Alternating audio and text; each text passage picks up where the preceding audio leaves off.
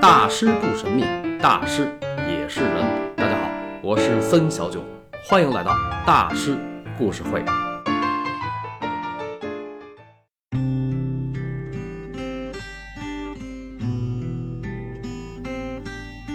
时间过得真快，二零二二年的九月马上就要结束了。在这个月的某一天，我忽然听到了这首音乐，那吉他声让我想起了秋日的夜晚，星光和灯光交相辉映。那是一八八八年二的九月，梵高在闹市的夜中画出了星空下的咖啡馆。在一百三十四年前的那个九月，梵高的心情应该是无限美好的，因为那个月他终于住进了黄房子。当他在黄房子里环顾四壁，仿佛看到了墙上已经挂满了一幅幅向日葵，而流光溢彩中，一个人风尘仆仆地来到面前。也许他们会同时向对方说一句：“好久不见。”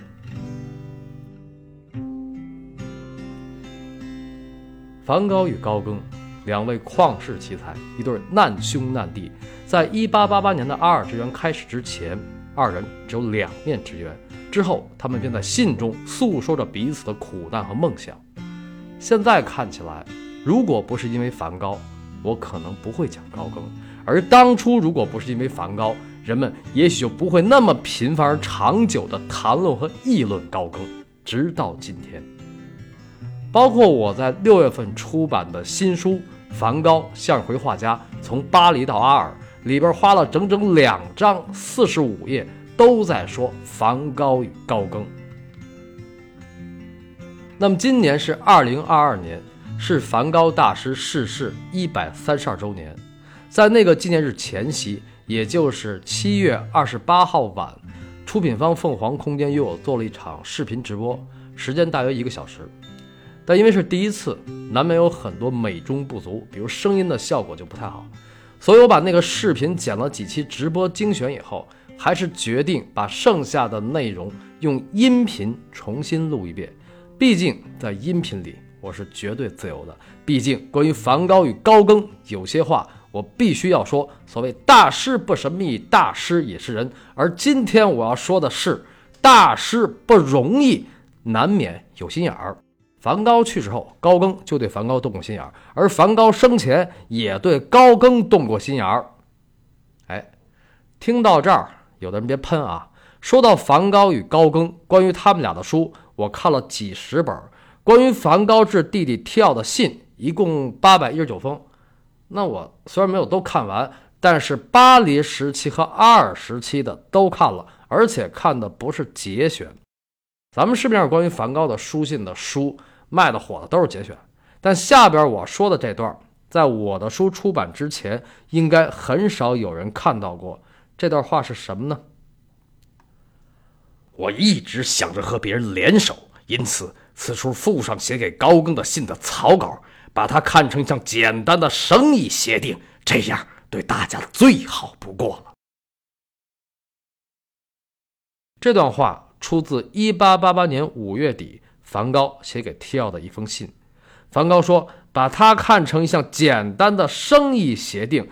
这里边的‘他’指的不是高更，而是指与高更的合作，就是梵高、提奥与高更的合作。因为1888年，提奥也是高更的经纪人之一，而梵高是想让提奥跟高更谈，让他来阿尔一起弄那个艺术家协会，然后提奥作为经纪人养着他们俩。”当然，梵高那封写给高更的信的草稿后来被提奥给毙了，所以他在五月底马上又写了一封。那封信是他向高更发出的第一封邀请函。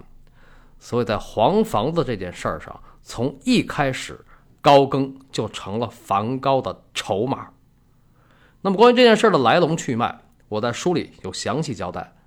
但是听到这儿，有的人可能更不乐意了。梵高那么善良、朴实、憨厚的人，那么憨轴的人，他怎么可能对高更那样？你这是丑化大师？Never，我没有丑化大师。梵高怎么就不能有点心眼呢？他怎么就不能有点心机呢？谁规定的呢？我一直说大师不神秘，大师也是人。这话什么意思？是人就有优点、缺点、弱点和特点，而大师是不断探索和不断成长中的人，直到高处不胜寒。比如梵高，比如高更。其实他们俩之间的友谊都是在彼此相见不如怀念的时候形成的。因为大师有着超乎常人的反思能力，但是在一块儿的时候根本就顾不上反思。为什么呢？爆发力太强，尤其梵高与高更，这个在我的书里可是堪称浓墨重彩啊。他们俩住一块儿的时候，怎么过日子，怎么搞艺术，怎么吵架，包括最后梵高歌尔的前前后后。这个歌尔之谜那章是重新写的，绝对比之前的音频精彩有料。那么，梵高对高更的怀念是始于高更离开阿尔之后。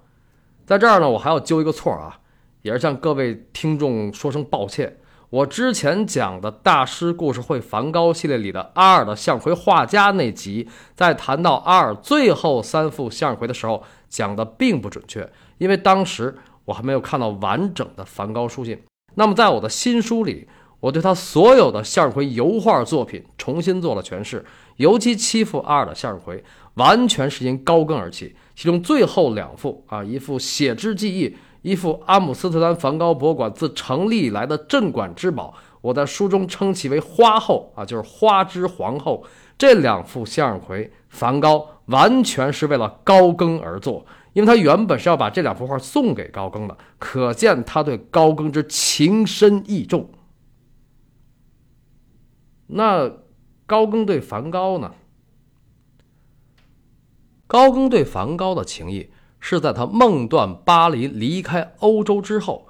高更的人生不是分此前此后吗？那此前呢？此前还不够他鸡贼的呢。一八九零年七月二十九号凌晨一点半左右，梵高在巴黎北郊奥维尔小镇的拉乌客栈去世。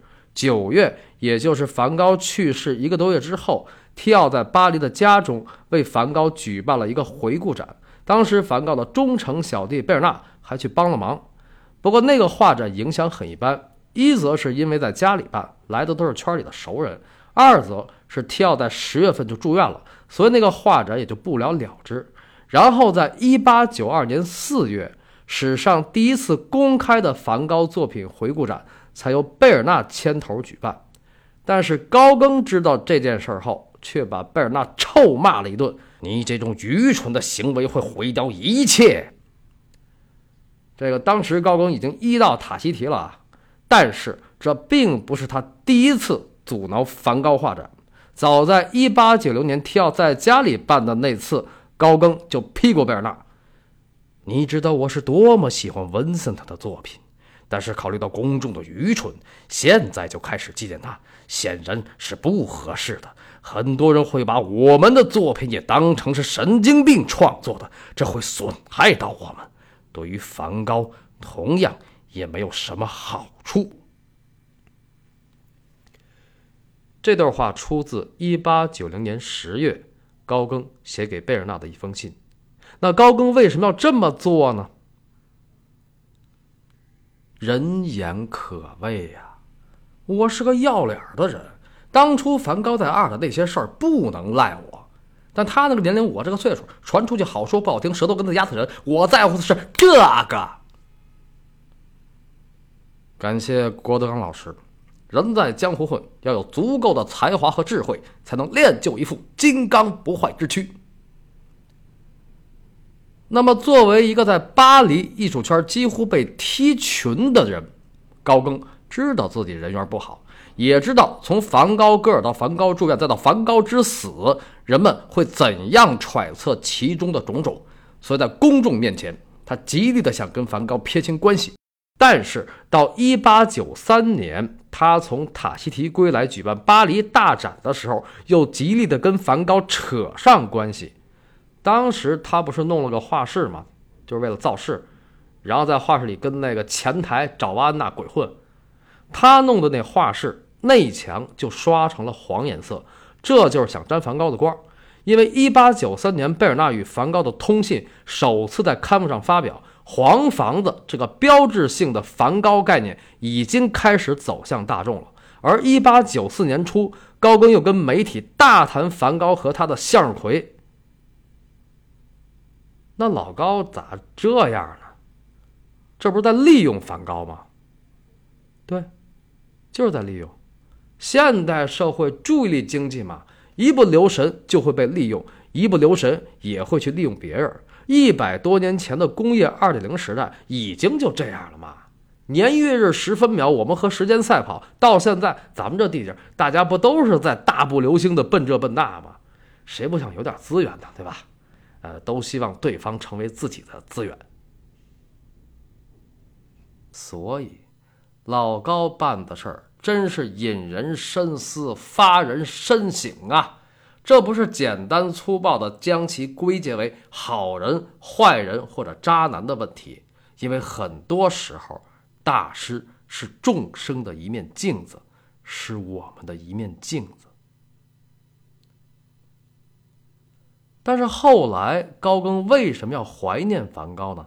还写了那篇著名的《红虾》。